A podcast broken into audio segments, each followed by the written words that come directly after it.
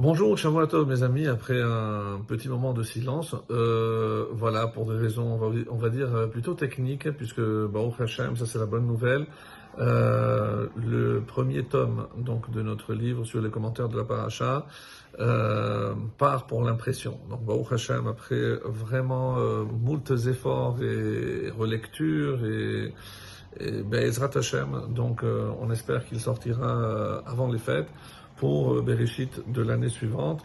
En tout cas, je tenais à remercier, on le fera évidemment de, vive voix lorsque j'aurai l'occasion, donc toutes les personnes qui ont contribué à la parution de ce livre. Par ailleurs, donc, euh, je m'étais dit aussi que euh, pour notre étude hebdomadaire, plutôt quotidienne, on allait attaquer Shirachirim. Donc, j'ai commencé à préparer.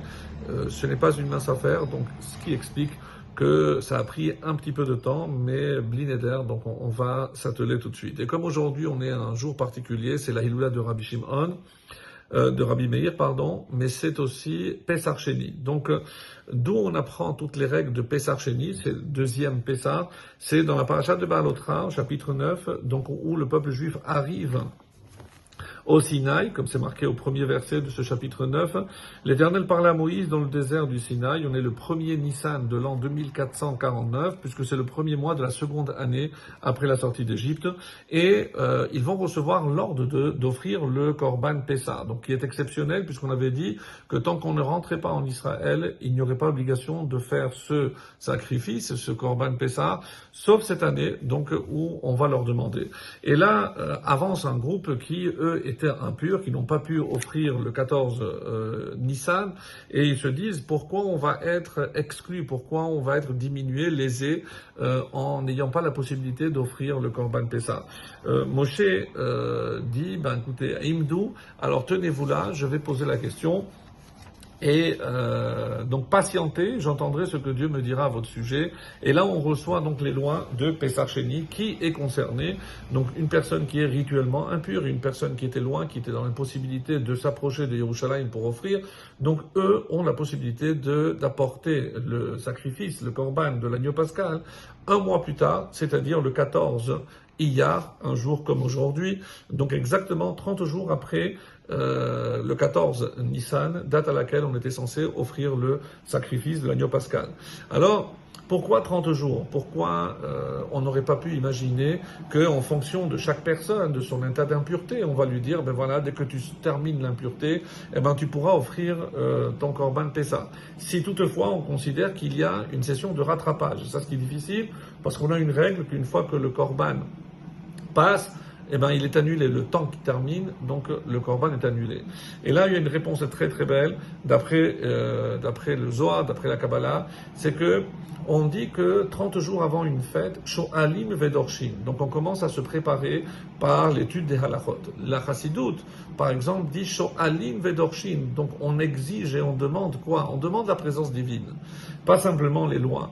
C'est-à-dire que euh, la, la va mettre 30 jours à descendre. C'est pour ça que je commence déjà à l'invoquer 30 jours avant. Une fois que la Shekhinah se révèle le soir du Seder, donc combien de temps elle va mettre pour remonter? 30 jours. Donc qu'est-ce qui se passe? Je l'attrape juste avant qu'elle ne, qu'elle ne remonte la Shekhinah. Et c'est pour ça que le 14 Iyar, on est à la limite des 30 jours.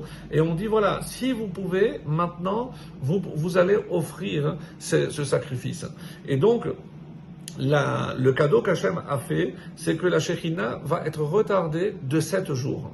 Donc du 14 jusqu'au lendemain, littéralement, de, euh, l'Akba Omer. Donc pendant ces 7 jours, c'est-à-dire la semaine que nous allons vivre, on a une chance inouïe. C'est pas simplement la deuxième chance, c'est pas simplement que c'est une Torah presque orale. Pourquoi? Parce que Moshe ne l'a pas reçue au Sinaï. On dit qu'Hachem a attendu pour que ce soit une initiative humaine. Et c'est ça le lien avec Rabbi Meir. Rabbi Meir, on sait que c'est l'auteur de toute la Mishnah. Stam Mishnah, s'il n'y a pas d'auteur, c'est Rabbi Meir. C'est-à-dire, c'est grâce à, la Torah orale, c'est grâce à l'effort, à la demande de l'homme qu'on a eu la chance d'avoir cette, cette loi qui attendait que l'homme demande. Donc c'est pour ça que c'est une halakha vraiment exceptionnelle, parce que de toutes les 613 euh, mitzvot, c'est la seule où Dieu a attendu que ce soit l'homme qui la demande. Et c'est la raison essentielle pour laquelle nous sommes dans une semaine très particulière où la Shekhinah, elle est encore là et on doit évidemment profiter pour se rapprocher plus de la Kedusha. Et c'est la raison pour laquelle ces hommes hein, qui sentaient que s'ils voulaient vraiment être connectés avec la Shekhina, mais avec l'ensemble du peuple et pas d'une manière isolée, eh ben, ce Korban, euh, de Pessar Sheni et la possibilité de s'intégrer dans le groupe et euh, évidemment pour quel objectif? Non seulement se débarrasser de la Avodazara, mais surtout d'être prêt pour Matan Torah. Et comme si, tant qu'on n'a pas fait le Korban Pessar, on ne peut pas recevoir entièrement la Torah, sentir la présence divine de la Shekhina, et eh ben c'est ce que nous devons aussi tirer comme conclusion. Donc nous débarrasser de tout ce qui nous empêche de nous rapprocher d'Hachem. Et là, on a encore cette chance, cette semaine exceptionnelle, et je nous souhaite vraiment de pouvoir sentir la Shekhina. Amen, Kenny Shalom.